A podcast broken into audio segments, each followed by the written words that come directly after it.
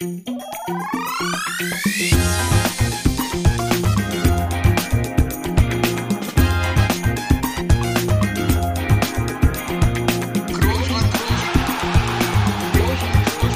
man nicht leicht heben, über den drüber, rüber, weg, rüber, weg. Einfach mal luppen.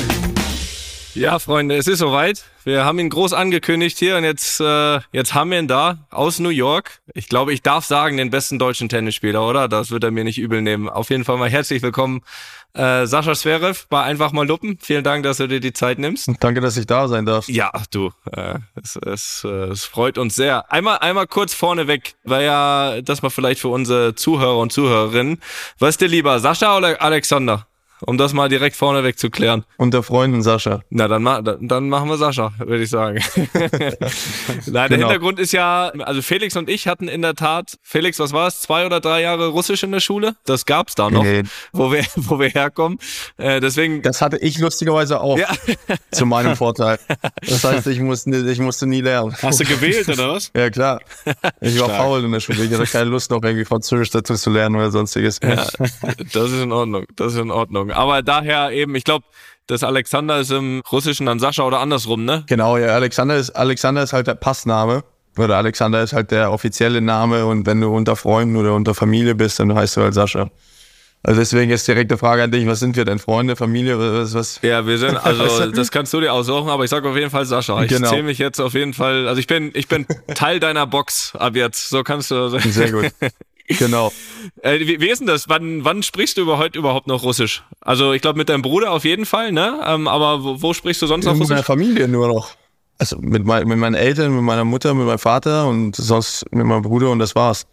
Alle anderen, anderen entweder Englisch oder Deutsch. Ja, wahrscheinlich auf der Tour meistens Englisch, ne? Auf der Tour meistens Englisch, obwohl ja, es gibt schon sehr, sehr viele russische Tennisspieler auch, jetzt vor allem. Aber es gibt jetzt auch lustigerweise Dein Freund, ne? Jahr die, Zum Beispiel. ja, Andrei Rublev, genau. Ja, genau. Mit dem bin ich seit wir zehn Jahre alt sind befreundet. Ja. Ja. Aber es gibt äh, irgendwie, seit diesem Jahr haben irgendwie, äh, gibt es unfassbar viele auch deutsche Spieler jetzt endlich auf der Tour. Es gab ja eine Zeit lang, wo es wirklich nur irgendwie mich und vielleicht Struffi gab und jetzt Ja. auf einmal äh, deutscher Tennis ist ein bisschen explodiert und jetzt haben wir fünf, sechs immer bei jedem Turnier dabei und das ist eigentlich auch ganz schön mal zu sehen. Zumindest am Anfang der Woche, ne? Auf welcher Sprache äh, beleidigst du den Medvedev?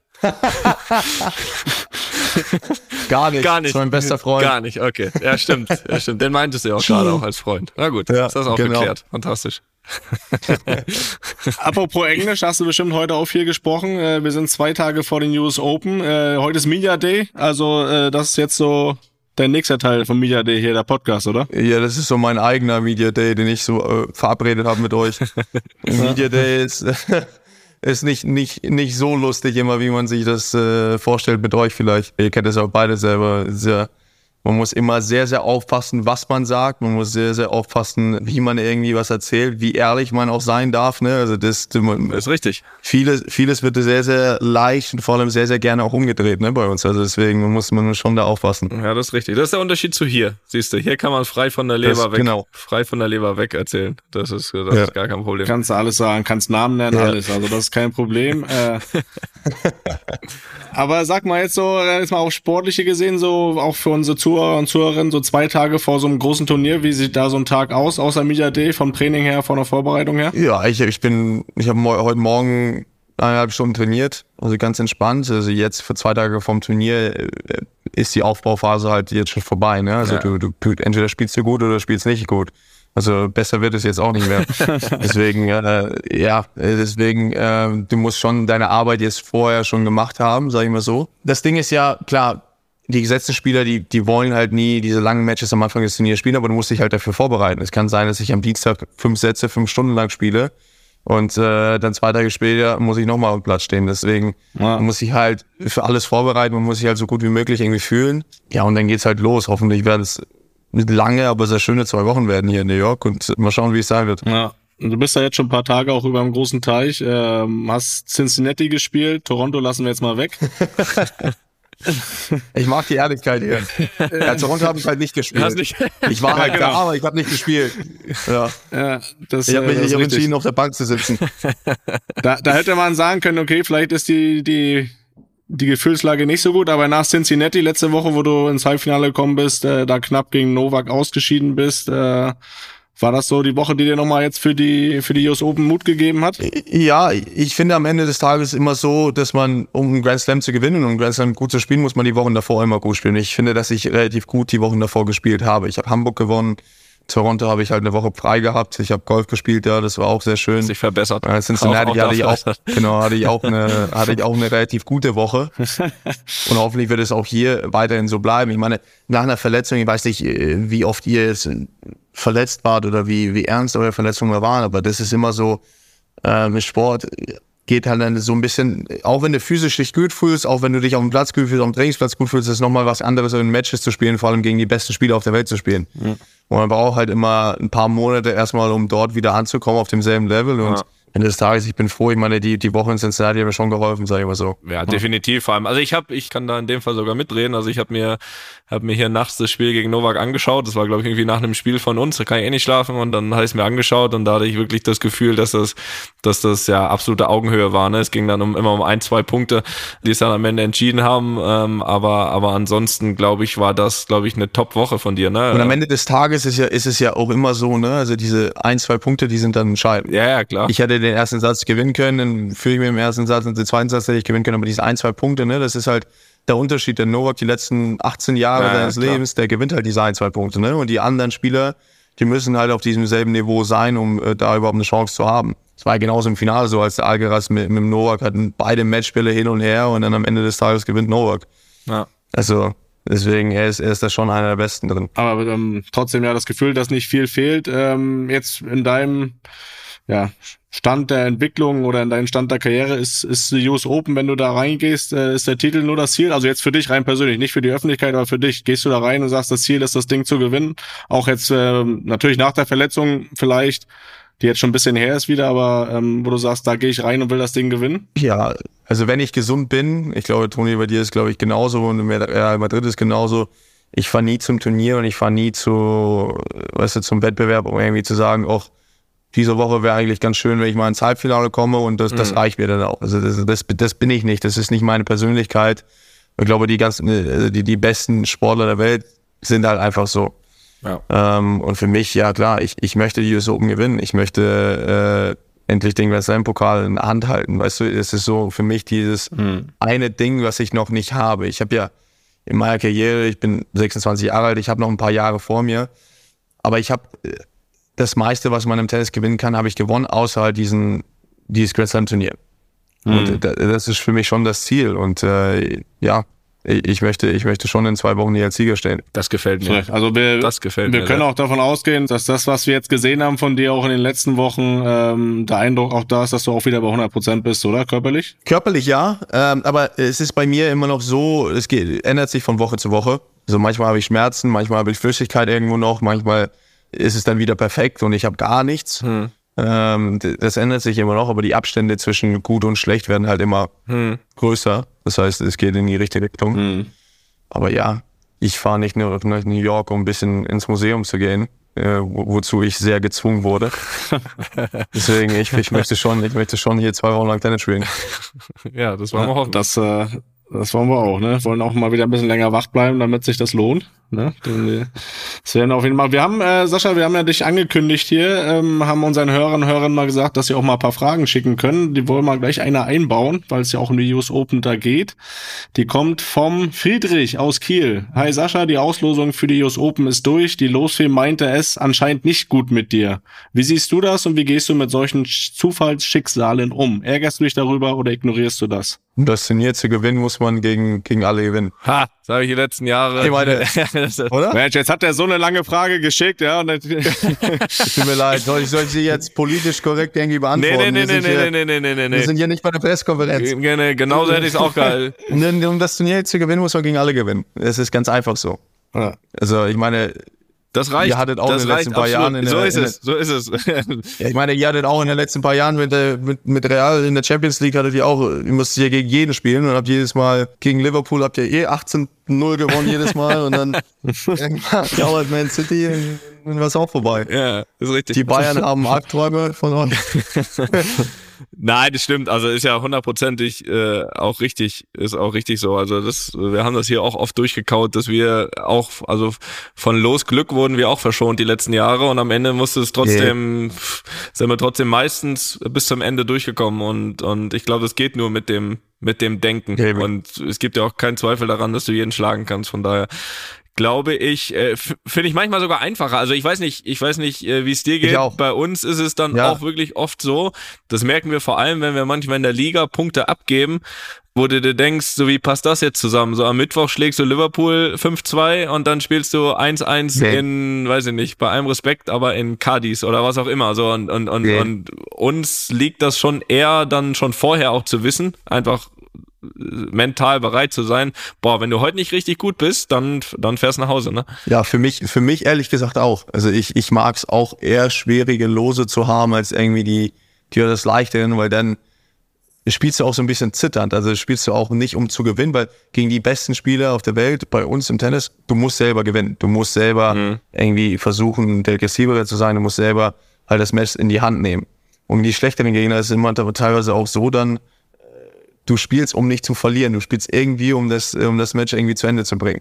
Und das ist halt völlig falsch. Das ist ja auch im Fußball völlig falsch. Ne? Wenn du ja. in der Defensive halt ab 85 Minuten spielst, dann schießt du auch keine drei Tore. Ja. Und das ist ja auch so ein bisschen der Mindset, mit dem, mit dem man reingeht. Und das andere ist auch noch, die müssen ja auch erstmal gewinnen. Ne?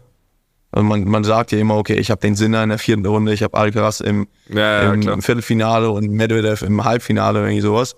Aber die müssen ja auch erstmal die vier, fünf Matches jeder gewinnen. Und es passiert ja immer was im Grand Slam. Vor allem in New York passiert immer was. Deswegen so, so weit darf man eigentlich gar nicht schauen. Dazu kommt ja, dass du für die ja auch eine schwierige Auslosung bist, ne? Also es ist ja nicht nur, dass die für dich eine schwierige Auslosung sind. Eben, vor allem, ich meine, ich, ich habe ich hab ja erst vor, vor zwei, vor zweieinhalb Monaten angefangen, überhaupt irgendwie halbwegs vernünftig zu spielen. Davor habe ich ja nicht, hm. nicht gut gespielt. Das heißt, in der Weltrangliste, klar, ich stehe zwölf in der Welt, aber im Race stehe ich viel höher und die letzten paar Monate, wie ich gespielt habe, stehe ich auch viel höher das ist halt, weißt du, klar, es ist eine vierte Runde Viertelfinale, aber das ist für die halt auch vielleicht nicht jetzt perfekt. Die hätten vielleicht auch vielleicht lieber gegen jemanden gespielt, der sein ganzes Leben lang 15 in der Welt steht. Ja, klar. Hm.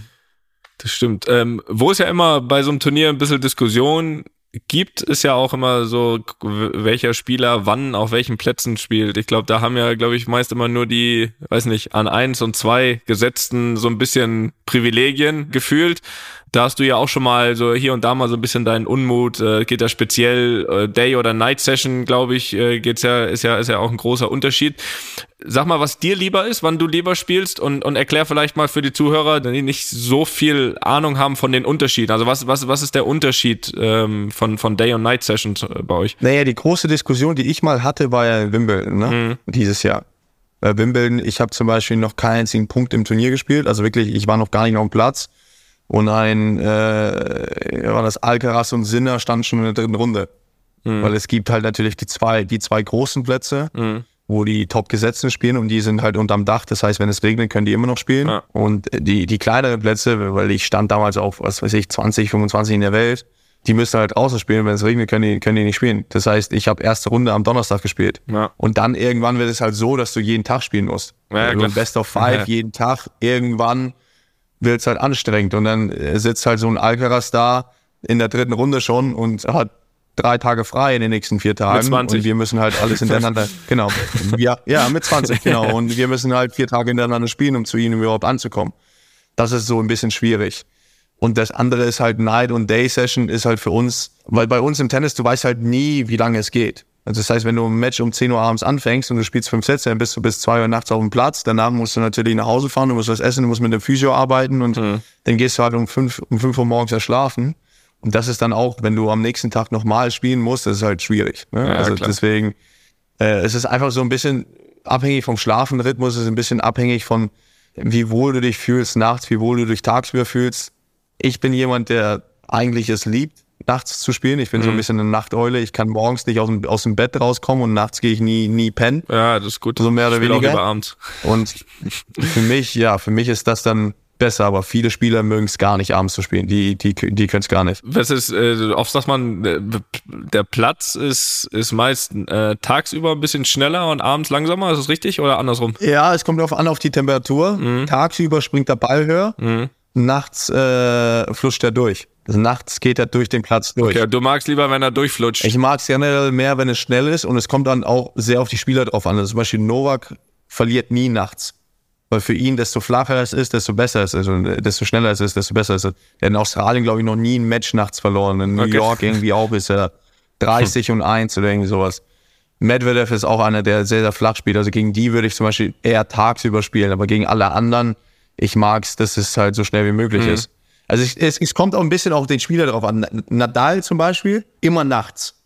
Weil dann geht sein Spin nicht so hoch. Also wenn, wenn er mit seiner Vorhand dann draußen spielt, springt er halt 20, 30 Zentimeter einfach tiefer ab nachts. Okay, das ist So, interessant. gegen, äh, gegen Alcaraz auch immer eher nachts, weil dann ist der Ball etwas langsamer, springt nicht so, höher, nicht Mhm. so hoch ab. Für mich, ich mag es einfach nachts, weil ich dann bis zwölf schlafen kann und dann irgendwann um vier aus dem Zimmer gehe. Und, weißt du, Scheiß auf den Platz und, Und- die Bälle. und- Hat damit nichts zu tun. Genau, ich will pennen.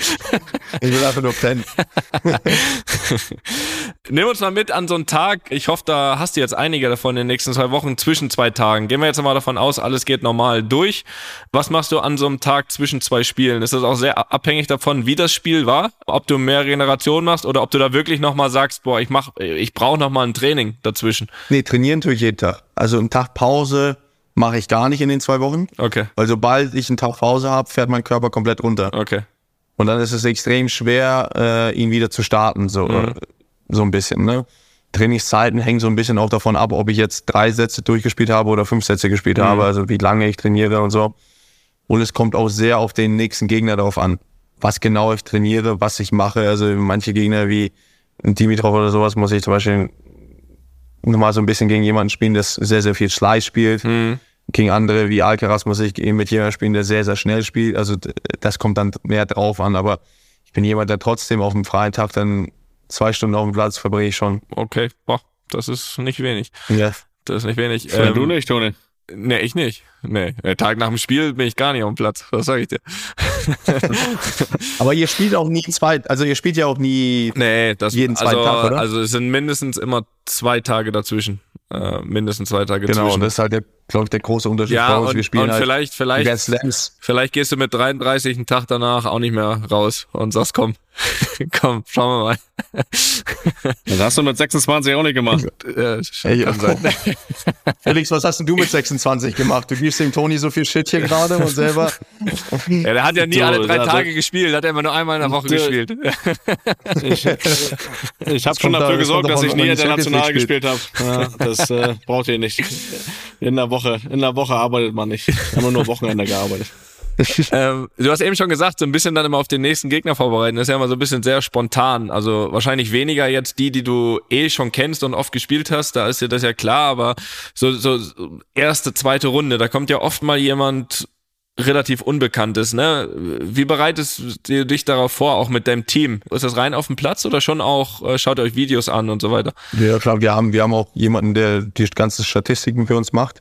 Ich bin kein riesen Statist. Ich, ich, ich glaube daran nicht, weil ich glaube schon, dass jeder Gegner sich irgendwie so ein bisschen anpasst. Vor allem die guten Spieler passen sich immer an, gegen wen sie spielen. Deswegen, ja, es gibt halt Statistiken, weißt du, wie viel Prozent servieren sie bei Breakball nach außen, auf die Vorhand, auf die Rückhand und so weiter. Aber natürlich bei jedem Spieler ist es anders. Ich weiß, dass bei mir äh, die äh, ist eine sehr große Prozentzahl dann sich eher auf die Vorhand bewegt und äh, meine Rückhand so ein bisschen in Ruhe gelassen wird. Ähnlich zu Novak bei Roger war es dann genau andersrum. Ne? Also das heißt, es variiert dann immer und die stellen sich halt, die guten Spieler stellen sich halt auf den Gegner ein. Ja, das ist dann eher der, die Aufgabe vom Trainer. Ne? Also die Aufgabe vom Trainer dann mit den Statisten zu reden, die Aufgabe vom Trainer dann Videos rauszufinden und dann halt Abschnitte davon zu nehmen. Also du, du wirst jetzt halt keine drei, vier Stunden vorm Computer sitzen und dir jeden genauen Punkt anschauen, sondern einfach Ja, nur klar. kleine Faktoren in deinem, in deinem ja, Hirn so ein bisschen haben und äh, wissen, was halt passieren kann. Ne? Am, am Ende des Tages ist halt Tennis anders als im Fußball, glaube ich, ist Tennis nicht so eine riesen Taktiksportart. Ich glaube, das ist mehr eine Intuitionssportart und mehr, ja, einfach auf sein Gefühl hören. Da ist im Fußball hast du ja auch so ein bisschen vielleicht mehr Zeit, ne? Du kannst den, den Ball kontrollieren, du kannst ein bisschen das Spiel kontrollieren, im Tennis halt nicht. Im Tennis hast du jedes Mal zwischen den Schlägen irgendwie 1,5 Sekunden, das, das, das war's. Ja. Da kannst du jetzt nicht irgendwie großartig überlegen, was mache ich jetzt mit dem Ball. Ja, und du bist halt alleine, ne? Das, äh, das heißt, du hast nur diesen einen Gegner. Im Fußball hast du natürlich logischerweise dann irgendwie Ja, ein. Team, wo du dich darauf vorbereitest. Aber auch da bin ich auch nicht immer so der Also ein bisschen vorbereiten auf den Gegner und so weiter, alles schön und gut, aber auch da wird ja in Ja. einzelnen Situationen ganz viel intuitiv entschieden, was du nicht vorher irgendwo äh, draufmalen kannst, was jetzt passiert. Also ähm, Ich glaube, da, definitiv. danach hast du halt, weiß nicht, Zauberer wie Messi Messi oder Neymar und was willst du dich da vorbereiten?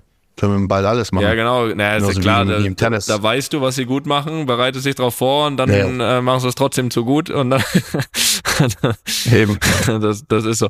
Wir haben es vorhin schon gesagt, du bist jetzt eine ganze Zeit schon unterwegs. Äh, Toronto, Cincinnati, dann jetzt noch die Woche New York schon gewesen und jetzt hoffentlich noch zwei Wochen. Sag mal, wer gehört dann in der Zeit so zu deinem Team? Was hast du da für ein Team dabei? Das ist immer ganz interessant, irgendwie zu wissen, wer kümmert sich da um dich, dass dir gut geht. Ja, das ist, ja, das ist halt die, immer so ein bisschen die große Frage im Tennis, weil im Tennis halt musst du alles selber entscheiden. Ja, ne? ja, also klar. das ist ja anders als im Fußball, du kommst zur, zur Mannschaft und die haben das vor Ort. Ich habe immer einen persönlichen Physio Sei dabei. aber ich hab froh, mein ich sag's dir so, wie es ist, sei froh, dass du selbst entscheiden kannst. Das Bankkonto ist nicht froh darüber. Ja, das spielst du ein. Nee, aber Hier werden aber die Ja. Prämien dann auch geteilt, weißt du, das ist bei dir dann nicht. das ist dann auch scheiße. nee, aber ich habe ich hab immer meinen eigenen Physio dabei, ich habe äh, meinen Fitnesstrainer dabei. Tennistrainer ist zurzeit mein Vater. Das heißt Vater, Mutter, äh, mein Bruder und Das ist ja dann günstig. Naja, auf eigene Art und Weise, ne? Und die einen sagen so, die anderen so. Ja, guter Verhandler offensichtlich. kannst halt nicht Nein sagen in der Familie. Das ist der große Unterschied. Wer kann besser verhandeln, ist die Frage. Eben. Und, äh, und mein Bruder ist Manager, deswegen wahrscheinlich dann eher er. Dann habe ich den, den Sergei dabei, der, der meistens mit, mir- mit mir Mist ist. Ähm, dann habe ich noch einen Hittig-Partner dabei. Ich habe Sophia dabei. Also ich, ich versuche immer, mich schon so wie zu Hause zu fühlen, weil, wie schon gesagt, wir, wir fahren halt elf Monate im Jahr rum. Wir sind halt Ja. kaum zu Hause. Ja. Und dann musst du halt so ein bisschen dein Zuhause mitnehmen. Ne? Und wenn du dich, wenn du es hinbekommst, in jeder Stadt dich so wie zu Hause zu fühlen, dann spielst du auch besser. Weil dann fühlst du dich einfach 100%. wohler auf dem Platz und du hast das Gefühl, okay, außerhalb vom Platz kannst du trotzdem irgendwie nach Hause kommen, da warten auf dich die zwei Hunde und da warten auf dich, weiß nicht, äh, so vier Eltern und äh, dann ist es auch irgendwie harmonischer. Naja, ich finde, also ich sehe das 100% genauso, hab das auch immer so versucht, ist natürlich mit der Mannschaft bisschen schwieriger, weil du natürlich das ganze Team hast, aber ja auch immer versucht, überall Reisen und so weiter, dass irgendwie Familie irgendwie mitkommt, äh, zumindest in der Nähe ist, im Stadion ist oder so. Es war auch ganz interessant, hat mich darüber auch mal ein bisschen länger mit Roger unterhalten und der hat's ja genauso gemacht, ne? Der hat ja da auch seine komplette, und das waren ja noch mal ein paar mehr mit Kindern und so Ja, weiter, immer alle dabei gehabt. Ich glaube, das ist auch das, was er auch gebraucht hat, ne? Um so lange, so lange Ich dabei habe zu mal sein. gehört, dass er auch äh, mit irgendwie in jeder Stadt mit seinen eigenen Matratzen dann rumgefahren ist und irgendwie Kopfkissen mussten so sein wie zu Hause und sowas. Ich weiß nicht, ob das stimmt oder nicht. Aber ich glaube, er ist nochmal auf eine ganz andere Extreme gegangen, was das angeht. Ja gut, wenn der vielleicht sogar noch teilweise dann noch mal zwei oder vier Kinder im Bett liegen hatte, war das vielleicht, war das vielleicht auch Nee. wichtig. Ja, ähm, aber was ist für dich grundsätzlich zu Hause, also örtlich? Eben hast du schon gesagt, natürlich irgendwie so gut es geht, personengebunden natürlich. Aber ist das schon dann Monaco, wo du, wo du wohnst, oder irgendwie auch ein Stück weit Heimat, Hamburg, wo du ja zuletzt ja auch gewonnen hast? Wo fühlst du dich eher zu Hause? Ich glaube, Hamburg wird immer meine Heimat sein. Also egal was ist, egal wo ich auf der Welt bin, Hamburg wird Mhm. immer meine Heimat sein. Jetzt in meiner Profikarriere, wie schon gesagt, außer ich bin verletzt, ich reise halt elf Monate im Jahr rum. Das heißt, ein richtiges Zuhause, einen Ort habe ich nicht. Mhm. Ich habe nicht irgendwie einen Ort, wo ich halt für zwei, drei Monate hinfahre und mal, weißt du, wirklich in meinem eigenen Bett schlafe.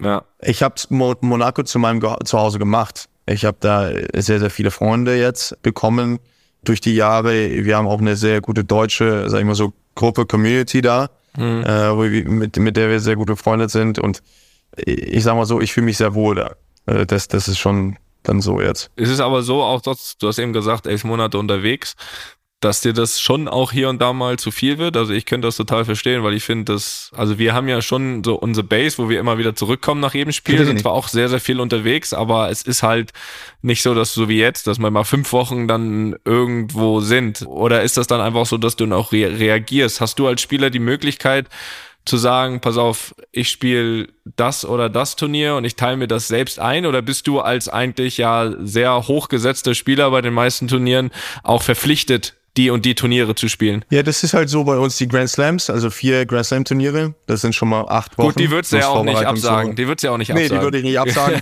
aber die musst du spielen. ja. und die Masters-Turniere, was Die Tausender. nochmal neun Turniere sind.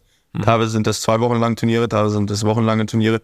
Die sind bei uns auch als Verpflichtung angesehen. Also die mhm. muss jeder Spieler spielen. Wenn nicht, dann musst du eine Strafe zahlen, dann kriegst du auch äh, Minuspunkte in der Weltrangliste und so weiter. Mhm. Das heißt, es sind schon mal, es sind schon mal 13 Turniere, die du fix zu 100 Prozent im Jahr spielen musst. Dann gibt's natürlich bei uns jedes Mal auch Turniere in Deutschland, also sprich München, Halle, Stuttgart, Hamburg, mhm. die ich meistens halt spiele. Und dann das, das Rest des Jahres ist es halt so, die kleinen Turniere, die 250er Turniere und die 500er Turniere, ist es halt so, das geht bei uns nach Vertrag. Also mit den Turnieren, mit denen du einen Vertrag hast, mit denen mhm. du vielleicht einen Einjahresvertrag hast oder mit denen du einen langfristigen Vertrag hast, die musst du dann auch spielen. Aber das okay. ist dann halt mehr eine geschäftliche Sache. Also die musst du nicht spielen. Aber meistens hast du halt mit manchen Turnieren, wie ich zum Beispiel mit München oder mit Halle habe, hast du langfristige Verträge über, über mehrere Jahre. Und das heißt, du bist dann okay. halt garantiert, dass du für, für, für das Turnier ja auch, also das heißt fürs Marketing, für die Promotion, ist es halt eine Garantie, dass du dabei bist. Und äh, ja, dann, dann bist du halt auch da. Ja, das ist interessant. Und wenn es nur die erste Runde ist. Und wenn es nur die erste Runde ist, aber meistens ist es halt dann so, dass dann ja weniger in, in dein Bankkonto kommt, sag ich mal so. Ja, das ist richtig. Das ist richtig. Das ist ja, auch Quatsch dann. Ja. Wenn man schon da ist, ne? Haben wir gerade besprochen, dann will man auch gewinnen.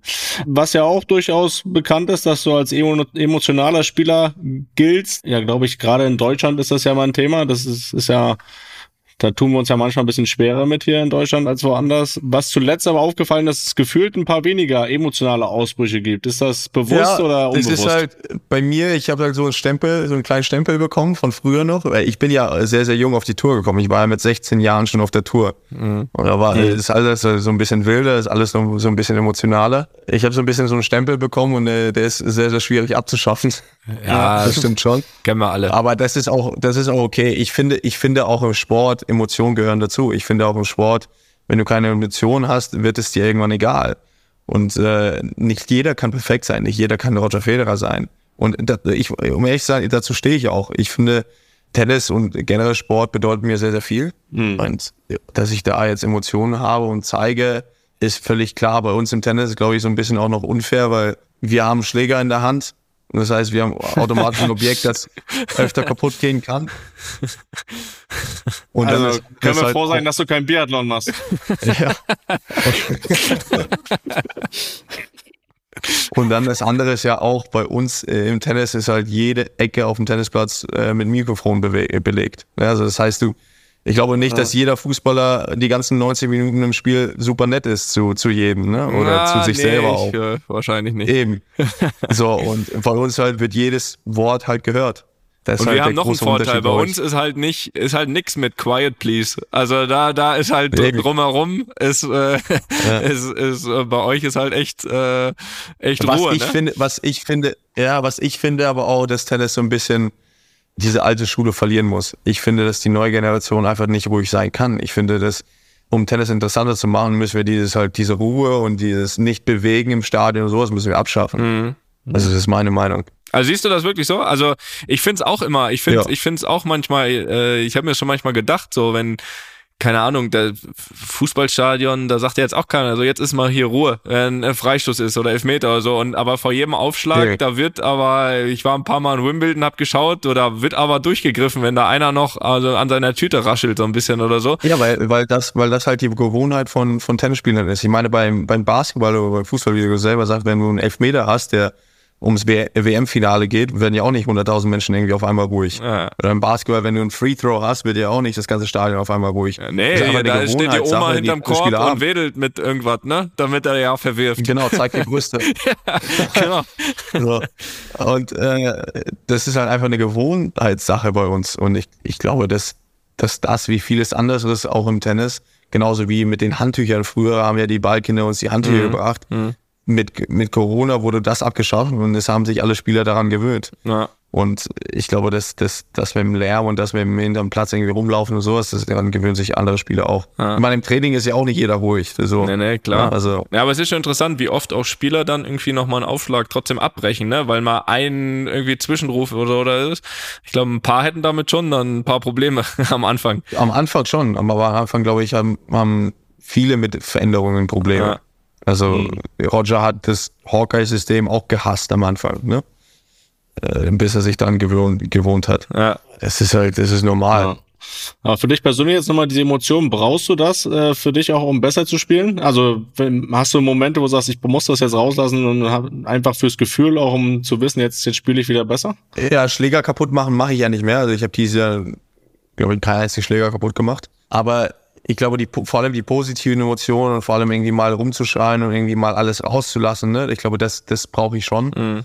Weil äh, sonst, ich komme in so einen Zustand, wo mir alles egal wird, wo, wo ich zu ruhig bin. Und aus mhm. dem Zustand komme ich dann nicht mehr raus. Und äh, in den Zustand will ich gar nicht erst kommen. Nee, nee, ja. dann lieber ein Schläger. Also beim besten Willen. Eben, Muss ja nicht immer der Schiedsrichterstuhl sein, lieber. aber, aber ein Schläger ist in Ordnung. Schiedsrichter, Schiedsrichterstuhl. Nein, aber absolut. Ich finde auch, dass das, wenn das in jemandem drin ist, dann muss das auch so sein. Also dann muss das auch raus, weil, weiß nicht, du kannst ja dann nicht plötzlich abschenken und nur damit du dich benimmst. Das ist ja völliger Quatsch. Also ich, und, und es ist am Ende der Tage auch so, also ich zumindestens natürlich habe ich einen Roger geliebt, so auch zu schauen und ich glaube, dass er auch glaube ich, einfach auch das Vorbild irgendwo war. Auf der anderen Seite schaue ich aber auch gern ein Spiel vom Kyrgios, weil ich weiß, da ist was los. So mhm. zum Beispiel, weißt du? Also, ja, ja, also und ich finde, das gehört einfach auch dazu. Das ist halt das, das, worüber ich immer spreche. Nicht jeder kann perfekt sein, nicht jeder kann Roger Federer sein. Ja, ja, absolut. Also das geht nicht. Nicht jeder kann sich angewohnt, so sich zu verhalten wie ein Roger. Ich, jeder versteht, dass er der meistgeliebte Tennisspieler aller Zeiten ist. Das ist völlig mhm. klar. Aber du musst schon irgendwie du selber sein. Total, du musst schon irgendwie total. auch vor allem ja, mhm. natürlich rüberkommen. Ne? Also das ist jetzt für mich eher wichtiger, als irgendwie perfekt zu sein. Ja, definitiv. Ja. Und dann oft ist es ja auch so, dass dann die Box herhalten muss, ne? Das ist bei dir, glaube ich, auch schon ab und zu mal vorgekommen. Ähm, ja, aber nicht, ja nicht so. Nee, das, das eher nicht. Ich, ja, ich diskutiere dann mal mit der Box, aber ich bin nicht jemand, der sie beschimpft oder irgendwie sagt, ihr können mich alle mal nicht wirklich das, was ich mache. Ja. Da gibt's andere Spieler. Da gibt's einen aus, aus Schottland, der, glaube ich, Weltmeister darin ist. Die boxt so ein bisschen. Da hat sich auch nicht jeder über sein Comeback gefreut. ja. Boah, jetzt müssen wir wieder in die, jetzt müssen wir wieder in die Box. Schon, aber jetzt müssen wir wieder. Ivan Lendl. Ja, Ivan Lendl kann halt das aber ausschalten, habe ich das Gefühl. Der hört es gar nicht. der, der, ist auch Stein. Der interessiert, den interessiert nur, wie, wie seine Golfrunde am Morgen davor war. Wenn die gut war, dann kann der Andy sagen, was er will. Das ist gar kein dann Problem. Dann kann der Andy sagen, was er will. Sascha, sag mal, äh, du hast eben gesagt, äh, sehr jung auf die Tour gekommen, 16, mit Sicherheit auch davor schon viele, viele Jahre äh, in Tennis gesteckt.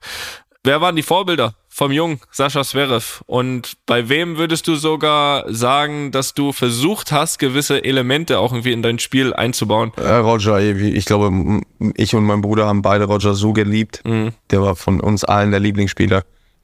Wessen Elemente ich eingebaut habe? Boah, Roger halt passt zu mir gar nicht, weil es ist komplett anders. Ich bin zwei Meter groß, äh, habe eine beidhängige Rückkante und komme ans Netzen nur, um Hände zu schütteln. Also das heißt, äh, da bin ich sehr, sehr weit entfernt von seinem Spiel.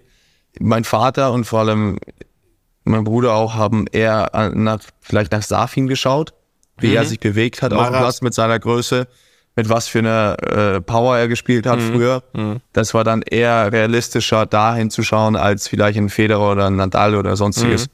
Und wie, wie war es dann aber so, gerade wenn du Roger nennst zum Beispiel, in jungen Jahren, beschreibt man das Gefühl, dann da zu sein und gegen ihn zu spielen oder wie dann 2017 in Montreal auch ihn zu schlagen? das muss doch trotzdem sehr speziell sein, oder? Ja. Also das ist ja so. Also ich könnte ja, mir das hab, nur vorstellen, ich wenn ich mein Idol irgendwie von damals gespielt hätte und dann plötzlich gewonnen hätte gegen ihn, weiß nicht, ob mir das fast sogar unangenehm gewesen wäre. Ich habe, äh, also zum Glück ist, was, was heißt zum Glück? Ey, wir wollen alle, dass er für immer weiterspielt, aber er hat mit Tennis aufgehört und ich habe gegen ihn öfter gewonnen, als ich verloren habe. Deswegen darüber bin ich sehr, sehr froh, echt zu sein. Also ich habe eine positive Bilanz. Hast ihn gut abgepasst. Hast ihn gut abgepasst. Genau, das war völlig okay dann. Rafa muss noch ein paar Jahre weiterspielen, weil da liege ich hinten. Deswegen, nee, aber das erste Mal, als ich gegen ihn gespielt habe, war in Rom, glaube ich, 2016. Äh, Und da habe ich mir in die Hose gemacht. Da konnte ich gar nicht spielen.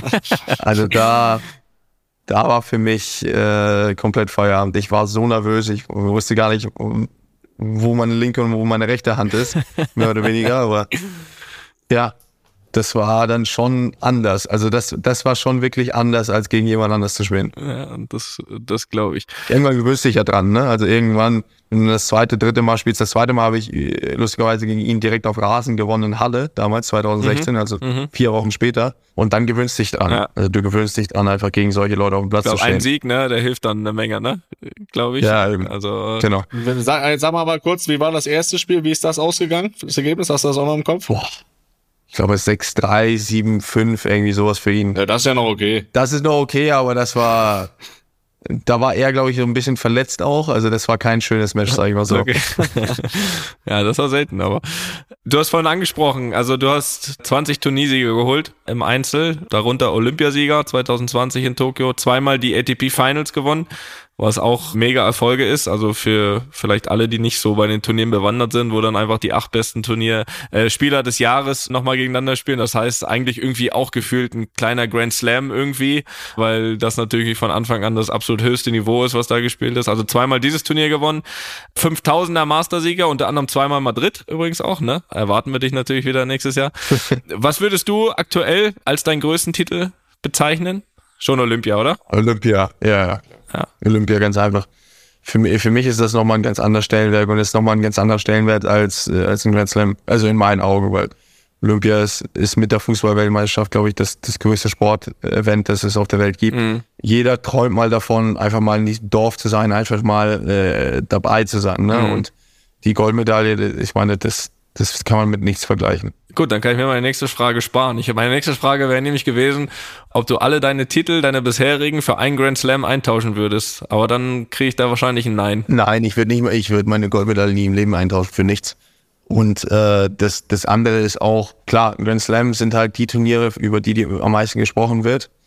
Ähm, aber ich glaube, das schwierigste Turnier zu gewinnen sind halt die, auch die World of Finals, weil die World of Finals, du spielst halt von, vom ersten Tag an ja, absolut. gegen einen der acht besten Spieler der Welt. Ja. Und die World of Finals haben wirklich sehr, sehr wenige nur gewonnen und sehr, sehr, sehr wenige haben die World of Finals äh, doppelt gewonnen oder mehr als einmal. War das zweimal in London? Nee, ich habe einmal in London, einmal in Turin. In Turin schon einmal, ja, okay. Genau, und zum Beispiel, es gibt, es gibt Spieler, also unglaubliche Spieler, wie zum Beispiel Rafa Nadal, der 21 Grand Slams hat, aber noch nie die World of Finals gewonnen hat. Mhm. So, und das, das ist halt, das ist schon eine besondere Liste, dort zu sein. Klar, ich möchte den Grand Slam gewinnen, darüber brauchen wir gar nicht reden. Und das ist halt auch so, äh, mein Fokus über die nächsten paar Jahre. Ähm, aber ich glaube, es gibt auch andere Turniere, die einen riesen Stellenwert haben im Tennis. Äh, klar, für die, für die Leute, die vielleicht nicht Tennis nicht so gut kennen, man kennt Wimbledon, äh, man kennt die US Open und so weiter, aber es gibt auch viele, viele andere Turniere und es gibt halt eine Handvoll andere Turniere, die halt auch einen riesen Stellenwert haben einfach. Ja, total total. Also hast ja, selbst wenn du jetzt die Reaktionen siehst, ich meine, Novak ist der, der die meisten Grand Slams gewonnen hat aller Zeiten. Und wenn du jetzt die Reaktionen siehst, wie er, wenn er Cincinnati gewinnt, eigentlich für ihn dann vielleicht bei seinem, bei seinen Erfolgen ein, ein vielleicht äh, mittelwichtiges Turnier. Aber wenn du dann die Reaktionen siehst, wenn er es gewonnen hat, dann weißt du auch, welchen Stellenwert dann auch so ein Tausender Masters hat und wie schwer die ja auch vor allem zu gewinnen sind, ne? Weil du hast ja selbst gesagt, da sind die ganzen Topspieler verpflichtet die, zu spielen, alle sind dabei. Spielen. Genau. Genau, genau. Und, und das nicht. Davon gibt's halt einfach nur mehr. Ja, ja. Das ist halt der große Unterschied. Ja, definitiv. Wir müssen noch einmal, und vielleicht das nochmal als große Motivation jetzt für die nächsten zwei Wochen, noch einmal kurz über, über 220, über das US Open Finale sprechen. Aua. Also wenn du noch ein bisschen Motivation äh, gebraucht hast jetzt für die nächsten zwei Wochen, dann, dann ist das jetzt...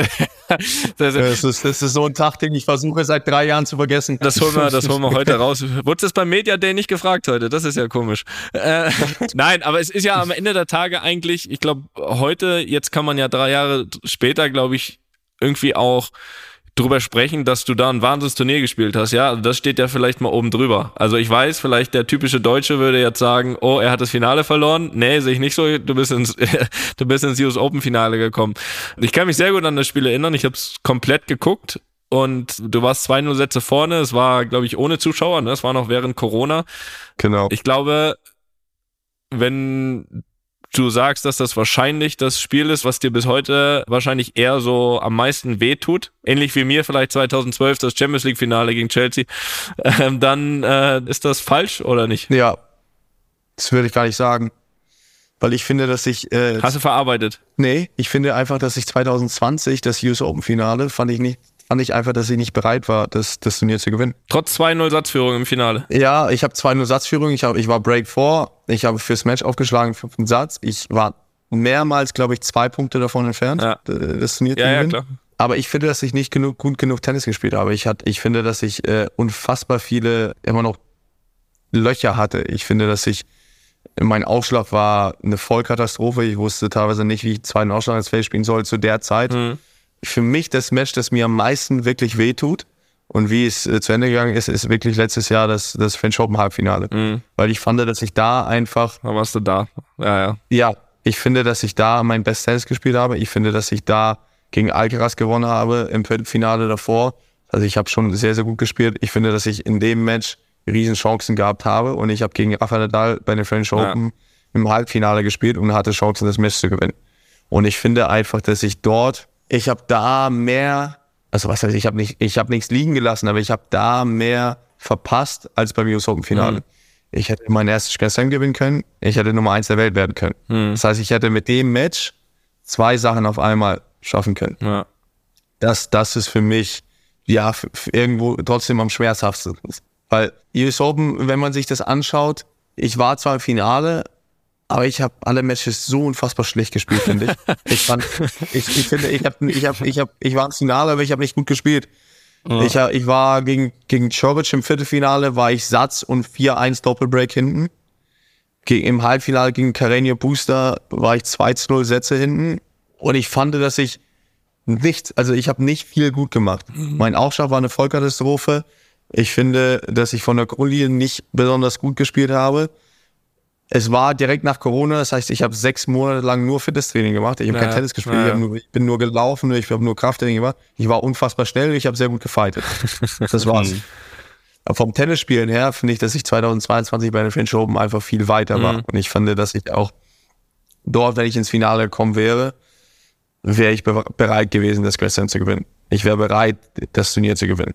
Was ich halt 2020 irgendwie in meinen Augen nicht war. Ja, ist total interessant. Total interessant, obwohl der Spielstand ja, eigentlich natürlich irgendwie was, was anderes sagt, weil du so dicht dran warst, ne? Aber ich, hätte, ich, hätte, ich hätte auch lieben gerne die zwei Punkte noch gewonnen. ja, ja, das ist schon Also, klar. Darüber brauchen wir auch, gar wenn nicht du, auch wenn du dich danach hingestellt hättest, hättest gesagt, oh Gott, wie schlecht war ich, aber ich hab's gewonnen, ne? genau, aber, aber ich hätte es trotzdem, ich hätte es mitgenommen, sage ich mal so, nach Hause.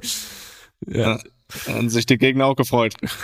Ja gut, aber Dominik, Dominik, leider Gottes, nach dem Finale ist, äh, ja, hat andere Probleme, ne? Ja, ist ja Also, auch interessant, ne? Also dafür ist ja, ich glaube, du hast ja auch jetzt nach der Verletzung, glaube ich, schon eine Zeit lang auch dann, eine Zeit lang irgendwie gesagt, okay, es ist wahrscheinlich normal nach einer Zeit, dann wahrscheinlich auch ein bisschen gehadert dann irgendwie, wie lang es dauert, aber wenn man schaut, wenn man es jetzt vergleicht mit Dominik, mit der Verletzung, dann bist du dann doch gefühlt sehr schnell irgendwie wieder. äh, Das, das große, der, der große Unterschied ist, dass Dominik Arm, vor ne? der Verletzung, Hatte es auch.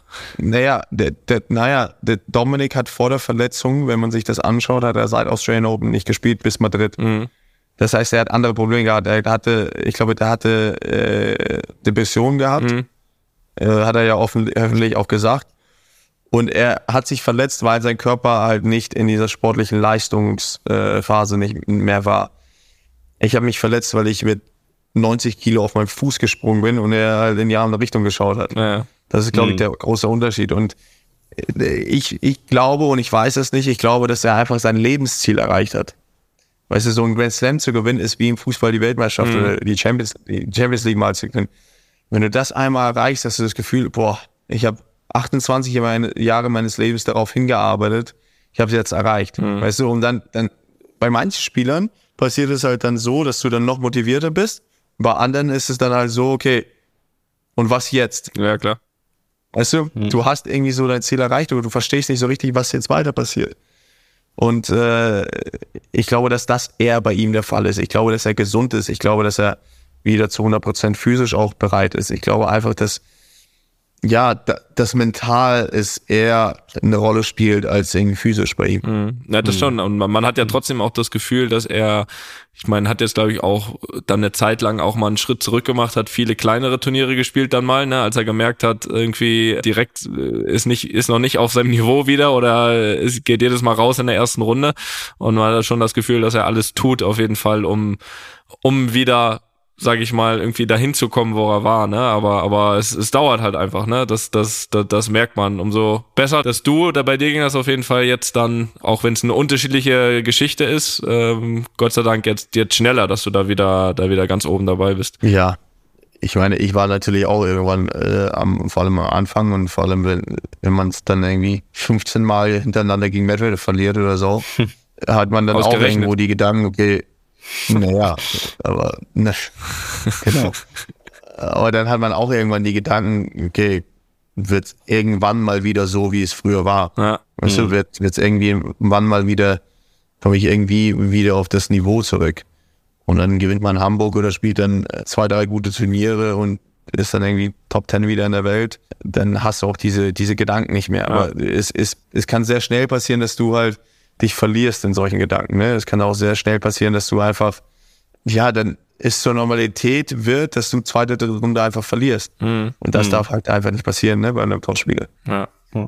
Was ich jetzt nochmal ganz spannend fand, ähm, dieses Bereitsein, du hast gesagt, 2020 war es nicht so, ähm, letztes Jahr war es so. Ist das ein Gefühl, was du vor einem Turnier schon hast oder entwickelt sich sowas in, in so einem Grand Slam Turnier? Ich glaube, das ist auch einfach eine Weiterentwicklung als Person irgendwo. Hm. Manche sind damit geboren. Ich glaube, so ein Nadal oder so ein Alcaraz wurden damit geboren.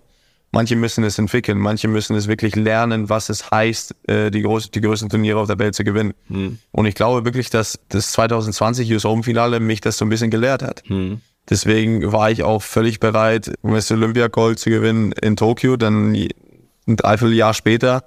Ich war auch bereit, die French Open zu gewinnen dann. Und ich finde einfach, dass man das sowas einfach lernen muss. Und 2020 war ich halt irgendwie, ich war in so einer Situation noch nie, ich war in so einem riesen Finale noch nie. Hm. hm. Und ja, das ist, das ist, glaube ich, der große Unterschied zwischen, zwischen jetzt und damals. Definitiv. Sascha, wir haben noch zwei Hörerfragen und dann hast du es geschafft. Ja. Dann, kann, dann kannst du schlafen gehen. dann geht ihr schlafen gehen. Bei mir ist sechs Stunden nochmal Ja, das stimmt, das stimmt, das stimmt. Aber schläfst ja gern, hast du ja gesagt. Ja, genau. Äh, eine Aber Frage. Halt von drei Uhr morgens bis 1 Uhr Nachmittag. ja, ja. Das ist eine Rhythmus vom DJ. ja, genau. Wann fängst du eigentlich an? Wann, wann, wann ist das? So habe ich auch gelebt äh, während meiner Verletzung. ja, kommt dir vielleicht wieder zugute jetzt. So, so müssen wir jetzt wieder leben, damit wir US Open äh, verfolgen können. Sag mal äh, ganz kurz zwischendurch, wann fängst du jetzt an? Ist das schon raus? Wann ist das erste Dienstag. Spiel? Ja, Dienstag. Ich spiele Dienstag. Alles klar. Na gut. Wann ist noch nicht bekannt. Ne? Hast, noch, hast noch einen Tag länger. Okay. Also, zwei Fragen haben wir noch. Eine kommt vom, von der Susi, vom Chiemsee. Mensch. Die Susi. Hallo, ihr zwei. Ich bin ein riesiger Fußball-, aber eben auch Tennisfan. Und hätte folgende Frage. Mich würde interessieren, warum sich die Spieler vor dem Aufschlag immer mehrere Bälle geben lassen. Sind die nicht alle gleich? Gibt es einen Unterschied und wenn ja, welchen? Oder wird die Zeit nur genutzt, um sich kurz zu kontaktieren und zu sammeln vor dem nächsten Punkt? Würde mich freuen, wenn die Frage es in die Folge schafft. Und viele Grüße vom vom Chiemsee, Sascha. Viele Grüße vom Chiem, von der Susi. Die wird jetzt mal gern wissen, ob ihr da nur Zeit schindet. Ob, die, ob, die, ob ihr da nur Zeit schindet. Aber ich, ich, glaube, ich, glaube, ich glaube, die Frage kannst du ja auch beantworten, oder? Du bist doch auch Tennisspieler. Also, die, die geht aber an dich. nee, und zwar äh, Tennisbälle ist, sind ja anders als Fußballbälle. Also wir haben Filz auf dem, auf dem Ball. Also wir, dieses, dieser gelbe Stoff, das sind halt wie Haare. Hm. Und äh, desto neuer der Ball ist, desto, desto glatter ist der Ball. Das heißt, desto glatter der Ball ist, desto schneller fliegt er und desto schneller springt er auf. Mhm. Also springt er vom Ball, äh, vom, vom Platz weg. Und beim Aufschlag willst du halt einen schnelleren Ball haben. Das heißt, die Bälle, die, die ähm, noch neu sind, der, der Filz ist halt noch nicht so, mhm. so aufgebreitet. Also der ist noch nicht so dick. Und das ist halt der, der der Unterschied, warum wir halt mehrere Bälle nehmen, weil wir halt mit dem neuesten Ball aufschlagen wollen. Also mhm. Also den ersten Aufschlag wollen wir mit dem neuesten Ball aufschlagen, weil das halt ein flacher Aufschlag oder ein Slice ist. Mhm. Das heißt, der springt weg vom Ball, vom Platz. Und den zweiten Aufschlag wollen wir mit dem ältesten Ball aufschlagen, weil wir halt Topspin aufschlagen. Das mhm. heißt, der, der, der Filz nimmt dann mehr von dem Spin an. Das ist halt der Grund, warum wir mehrere Bälle nehmen. Ich weiß nicht, ob das man jetzt verstanden hat oder nicht. Doch, doch, doch, doch. Das, also ich habe es verstanden, das reicht ja. Ähm, aber ist es nicht so, gerade bei den großen, ist das nicht bei den Turnieren, dass sie nicht alle gleichzeitig getauscht werden, dass sie nicht alle gleich neu oder alt sind? Klar, aber du, du spielst halt eine Rallye dann von 40 Schlägen und dann ist der eine Ball halt dann hm, tot. klar. Okay, das stimmt. So. Guter und dann Punkt. nimmst du den jedes Mal noch für den zweiten Ausschlag. Dann passiert auch eine längere Rallye als mit dem ersten Ausschlag und äh, so werden halt die Bälle nach zwei, drei Spielen sind die sehr, sehr unterschiedlich. Ja. Das ist ein guter Punkt. Habe ich auch verstanden jetzt.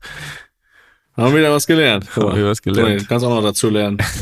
ja. Gut, dann machen wir, die, machen wir die letzte Frage, die kommt von Patrick. Das geht zum Thema Diabetes. Da ich selbst an Diabetes Typ 1 erkrankt bin und weiß, dass du, Sascha, das auch bist, würde mich einmal interessieren, wie du es trotz Einschränkungen so weit bis in die Weltspitze geschafft hast. Der heutige Stand der Technik erleichtert doch so einiges, jedoch waren diese technischen Hilfsmittel vor gut 10 bis 15 Jahren noch nicht so sehr entwickelt.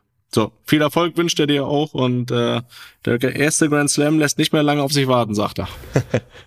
das hoffe ich. Ich bin seit fast 23 Jahren bin ich Diabetiker mhm. und ich kenne eigentlich einfach ein Leben ohne Diabetes kenne ich nicht. Also mhm. das ist für mich mhm. Normalität. Ich ich ich weiß, dass man sich vor Essen spritzen muss. Ich weiß, dass ich äh, nachts aufstehen muss, um meinen Zucker zu messen. Oder früher war das der Fall, als wir noch nicht äh, die ganzen Sensoren hatten und äh, das alles irgendwie über Telefon ging. Und ich hatte irgendwie immer ein Ziel. Ich wollte immer Tennisspieler werden. Ich wollte immer Sportler werden. Mhm. Und das war halt irgendwie mein, mein großes Ziel. Und viele Ärzte, äh, ich habe das glaube ich auch schon gesagt, viele Ärzte haben mir dann gesagt, es ist unmöglich, Leistungssportler zu werden. Äh, mit Diabetes ist es unmöglich, äh, eine Sportart äh, zu spielen, wo man nicht weiß, wie lange sie vor allem geht. Und äh, ich soll lieber zur Schule gehen und was anderes machen und irgendwie sehen, dass ich so mein Geld verdiene. Und äh, zum Glück war meine Mutter genauso stur wie ich und hat dann gesagt, nee, wenn er Tennisspieler werden will, dann wird er Tennisspieler. Und äh, das war's. Und äh, ja, jetzt bin ich natürlich auch sehr, sehr froh darüber, dass wir halt nicht so wirklich aufgegeben haben und irgendwie unseren Weg gegangen sind. Und jetzt klar, mit der ganzen Technik äh, heutzutage, mit, mit, mit den Sensoren, die wir halt haben, kann man halt alles viel, viel einfacher machen. Da brauchst du auch nicht mehr manuell messen, da brauchst du halt viele Dinge nicht mehr zu machen die wir früher machen mussten. Aber was, was das Einzige, was ich sagen kann, ist, dass man mit Diabetes, äh, wenn man gut eingestellt ist und wenn man auch irgendwo genug Selbstvertrauen hat, kann man mit Diabetes äh, alles schaffen. Und man kann Leistungssportler werden, man kann Physiker werden, wenn man es will, man kann Lehrer werden, man kann, man kann alles schaffen und man sollte irgendwie nicht ein Limit setzen, nur weil du Diabetiker bist. Das ist auf jeden Fall eine sehr, sehr gute Erkenntnis und aus dem Grund. Und ich glaube, du hast sogar einen Mannschafts-, du hast einen Mannschaftskameraden, der Diabetiker ist, ne? Der, der, der Nacho. Richtig, ja. Fernandes. Ja, ja, ja. ja das heißt, sieht man ja, wenn man bei zu Real Madrid schafft mit Diabetes, dann, dann soll es man überall schaffen. Ja, du bist ja auch ein ganz gutes Beispiel, ne? Das kann man auch stehen lassen. Äh, du hast ja, ja an, zu dem äh, Thema hast du ja eben auch äh, noch nicht so lange her deine äh, Alexander Zverev Foundation gegründet. Also da können wir, da tun wir auch noch mal einen Link hier in die Show Notes dann zu der Folge, wo, wo sich alle mal informieren können über das, was du da machst und da eben auch an Diabetes erkrankten Kindern hilfst. Das ist eine, eine tolle Sache, da, da sollten sich alle mal informieren. Das ist stark und ja, beim nächsten, beim, beim, beim nächsten Tennismatch, ne, da bin ich dann dabei. Da hoffe ich habe hoffentlich dann mehr Zeit. Und dann, dann, ich glaube, wir würden uns. Du musst mal zu einem von meinem Spiel kommen in Madrid. Ja, so das sowieso. Da, das, das sowieso, das sowieso. Aber beim hier bei deinem nächsten bei Stiftungsevent, da, da stehe ich an deiner Seite. Also ich glaube, das wird sich Rechtshand, Rechtshand und Linkshand wird sich, wird sich fantastisch ergänzen, glaube ich. Auch wenn ich fürchte, dass du beide Seiten beackern musst, aber, aber, aber naja, am, am kenn ich, kenn ich von meinem Bruder, kein Problem. ja, sehr gut. Nein, aber da, da, da komme ich sehr gerne rum. Sascha, vielen Dank, dass du dir die Zeit genommen hast.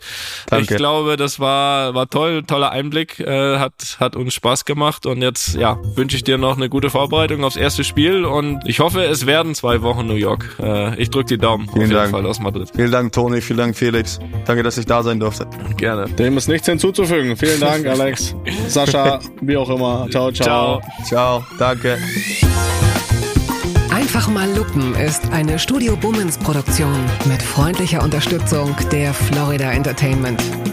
Neue Folgen gibt's immer mittwochs. Überall, wo es Podcasts gibt.